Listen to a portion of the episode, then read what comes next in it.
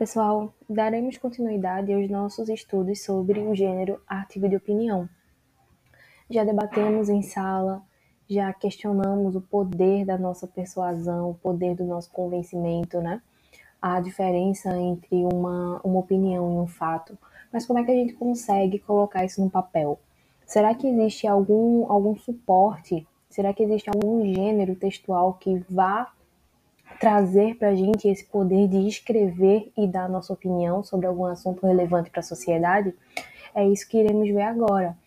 É, iremos estudar, iremos, iremos nos questionar sobre uma estrutura, sobre um, a importância de um certo gênero textual na sociedade, beleza? Vamos nessa.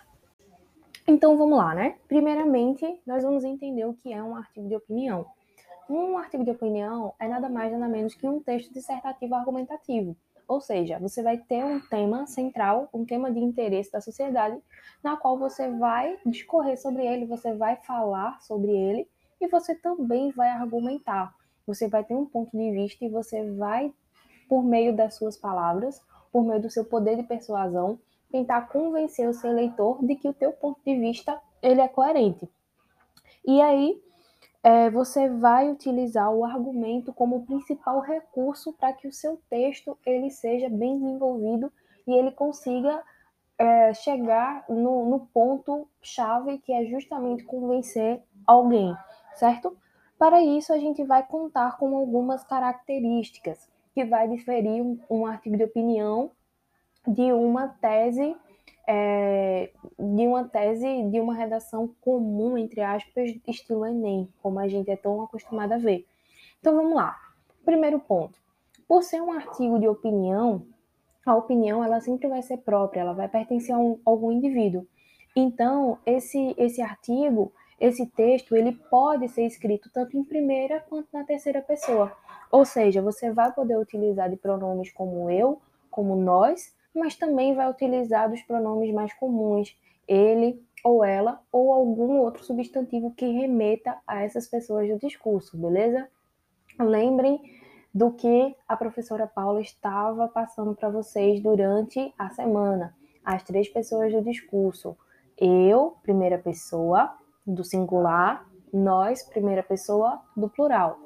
Tu, segunda pessoa do singular, vós, segunda pessoa do plural. Ele ou ela, terceira pessoa do singular, eles ou elas, terceira pessoa do plural. E aí, seguindo a lógica, nós teremos também o uso da argumentação e da persuasão.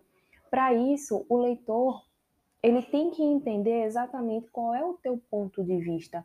Então, se você pega uma redação, por exemplo, um, um, um tema sobre intolerância religiosa, você tem que explicar, você tem que deixar claro o que é que você pensa sobre esse assunto, qual é a tua visão de mundo, qual é a, a religião, a sua visão que é mais afetada, ou qual é o problema, o, o problema secundário que esse problema central ele vai trazer. Por, é, geralmente ele pode ter a assinatura de um autor, certo? Que também vai diferir um pouquinho daquela redação tradicional. A gente vai poder colocar a nossa assinatura porque o texto ele nos pertence. A gente também é, a gente também precisa lembrar que esse tipo de texto ele é vinculado aos meios de comunicações, geralmente a uma revista, a um blog, beleza? Então, quem vai tomar como, como autoria é o próprio autor, não o blog, não a revista. Como assim? Como é que isso funciona? Vamos lá.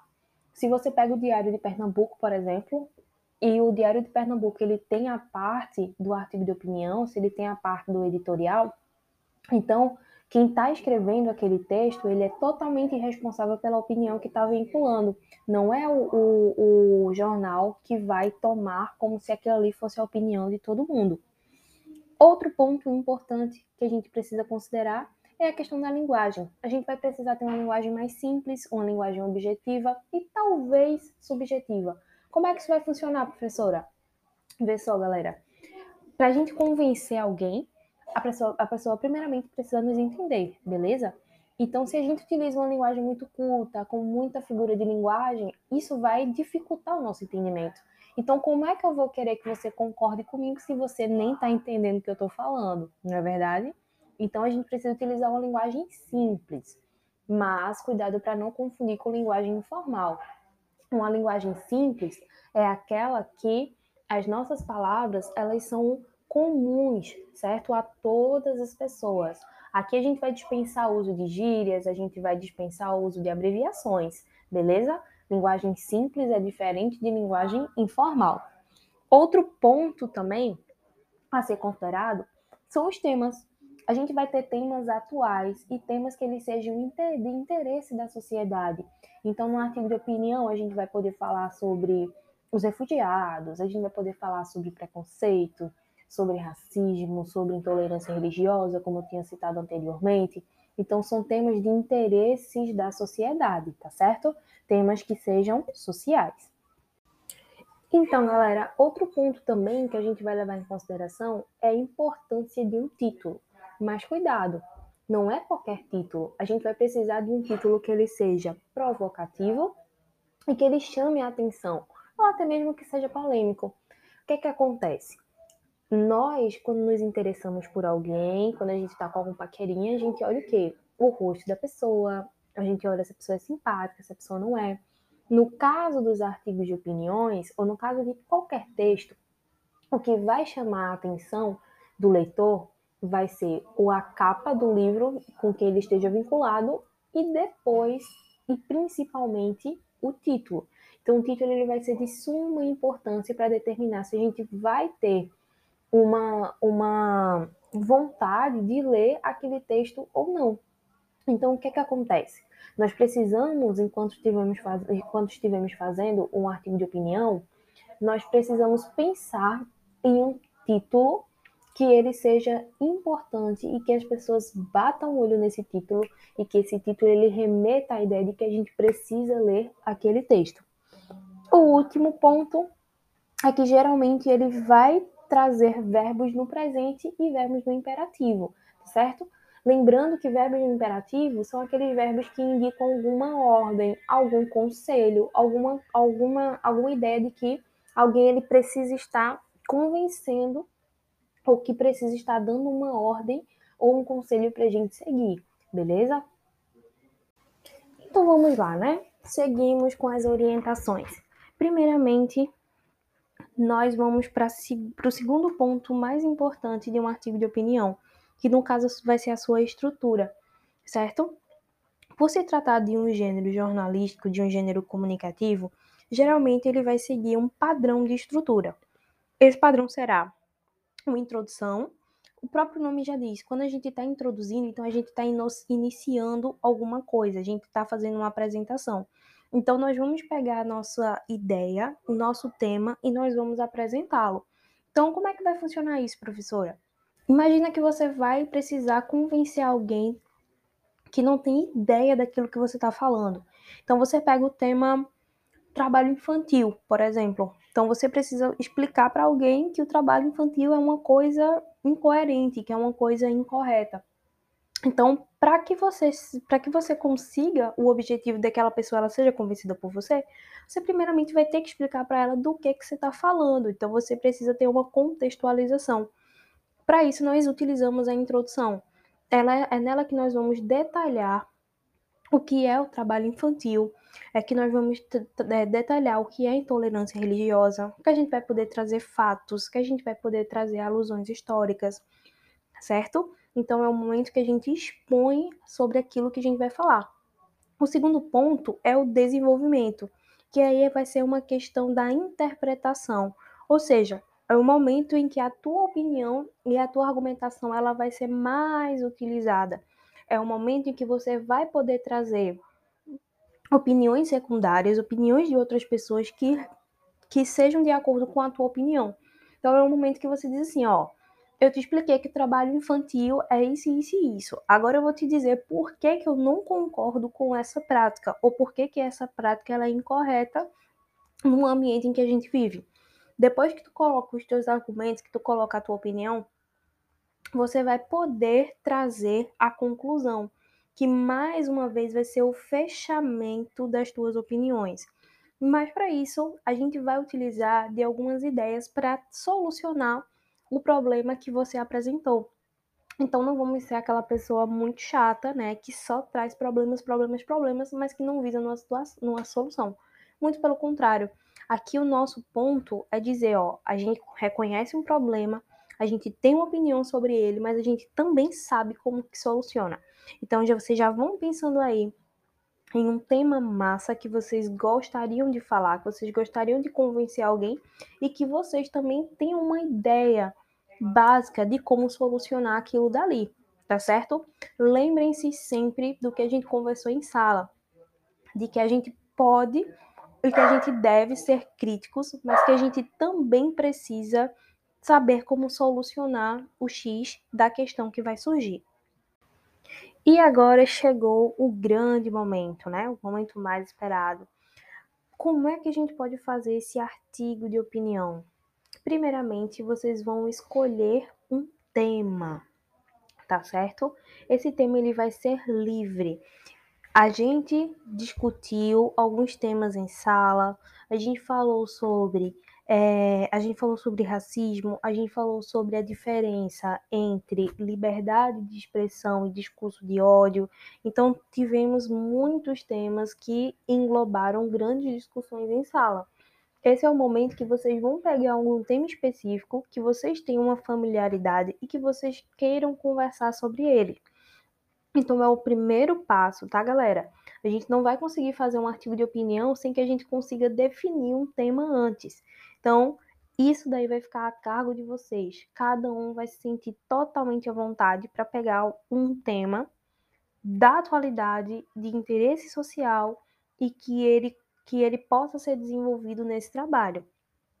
Outro ponto importante é utilizem temas que sejam fáceis para a nossa comunicação, certo? Observação, alerta, e dica da professora: tema e título são coisas diferentes, tá certo? O título precisa ser algo seu, da sua autoria, e sim, ele é obrigatório. O tema é o que é sobre o que que você vai escrever. Outro ponto, já que estamos falando sobre artigo de opinião, sobre um gênero dissertativo argumentativo, nós precisaremos buscar argumentos. Então, o que quer dizer isso? Eu não posso apenas saber do meu tema, eu preciso também ter pautas sobre ele, eu também preciso ter argumentos, já que é um texto opinativo. Então, eu tenho a minha opinião, eu tenho um direito sobre ela, mas eu também preciso argumentar, também preciso convencer porque que minha opinião ela é válida tá certo? Para isso, vocês vão ter diversas maneiras de pesquisar. Vocês têm internet, vocês têm livros, vocês têm revistas, principalmente internet, né, galera? Que é, um, é o lugar hoje em dia que a gente consegue reunir tudo. Então, pesquisem em blogs, pesquisem em, revistas online, pesquisem nos, nos lugares que tra trazem pra gente uma credibilidade. Anote tudo que você achar interessante e depois, com calma, a gente vai construindo o texto. Certo? Lembraram que eu falei que é necessário que a gente delimite um tema? Pronto. Esse tema, ele vai ser um tema muito genérico, certo? Por exemplo, se eu falo sobre discurso de ódio, ele é um tema abrangente, ele vai falar sobre muita coisa. Então, a coisa que a gente precisa fazer, se a gente vai dar a nossa opinião, a gente vai recortar o tema. Esse tema ele é abrangente, esse tema ele vai falar sobre muita coisa, mas qual é o meu foco? Qual é o meu foco no discurso de ódio? Qual é o meu foco na, na questão do racismo no Brasil? Qual é o meu foco quando eu estou falando sobre trabalho infantil? Então, é como se fosse um problema dentro de outro problema. Para isso, eu vou poder falar sobre sua origem, vou poder falar sobre a história, eu vou poder falar sobre alguns casos, certo? Mas sempre visando de que eu vou ter um tema central, mas que desse tema central eu vou extrair a minha opinião. Depois que a gente consegue recortar, a gente vai trazer e a gente vai selecionar o nosso material. Lembra que eu mandei vocês fazerem a pesquisa? Então, se vocês ainda não fizerem a pesquisa, voltem três casos para fazer essa pesquisa porque a gente vai precisar selecionar o material. E esse material é importante que ele seja atualizado. Então, se você quer trazer dados, se você quer trazer alguma, algum outro ponto de vista de alguém, por favor, tragam coisas mais novas. Não tragam dados de 1980, nem vocês estavam nascidos ainda. Então, como é que eu vou convencer fulano que minha opinião tá coerente se minha opinião ela é muito ultrapassada, tá certo? Então a gente vai ter que se adequar a isso também. Por fim, nós vamos produzir o texto.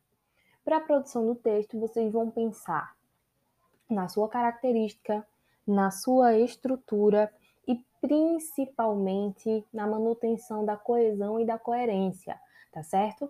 Então é nesse momento que a gente começa a utilizar os sinais de pontuação, que a gente começa a utilizar os tempos verbais corretos, o uso de pronomes, o uso de sinônimos, tudo para que o nosso texto ele fique impecável, beleza? Então, ó, selecionou tema, selecionou argumentos, selecionou pesquisas e materiais. Esse é o momento que você vai juntar tudo e que você vai ler e reler teu texto a fim de que ele fique incrível, tá certo? Então, galera, um cheiro para vocês. Espero que tenham aproveitado bastante e até a próxima!